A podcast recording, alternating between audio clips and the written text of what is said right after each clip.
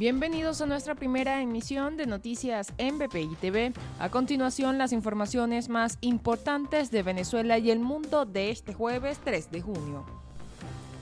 El secretario de Estado de Estados Unidos, Anthony Blinken, aseguró que las sanciones impuestas a la administración de Nicolás Maduro pueden ser revocadas si se genera un cambio democrático y definitivo en Venezuela. A su vez, instó a que se debe dejar pasar la ayuda humanitaria al país.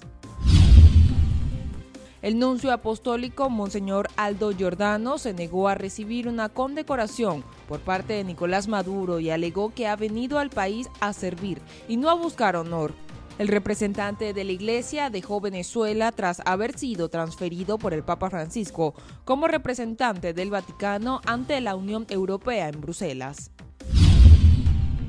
La gobernadora del estado Táchira, Lady Gómez, responsabilizó a Freddy Bernal, protector chavista de la entidad, por no haber alcanzado un acuerdo con las autoridades de Colombia para abrir la frontera con el país hermano.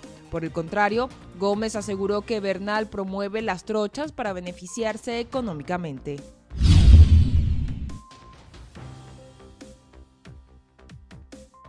El director de Fundarredes, Javier Tarazona, denunció que la administración de Nicolás Maduro se niega a abrir los pasos fronterizos con Colombia, por lo que la población se ve obligada a cruzar por pasos ilegales y peligrosos, debido a que las personas deben comprar alimentos y medicamentos que no se encuentran en Venezuela. Para el desarrollo de estas y otras informaciones, los invitamos a sintonizar nuestra señal en vivo y contenido on demand en bpitv.com o a través de Roku, Apple TV, Amazon Fire y nuestro canal de YouTube. Síganos en las redes como arroba BPI TV.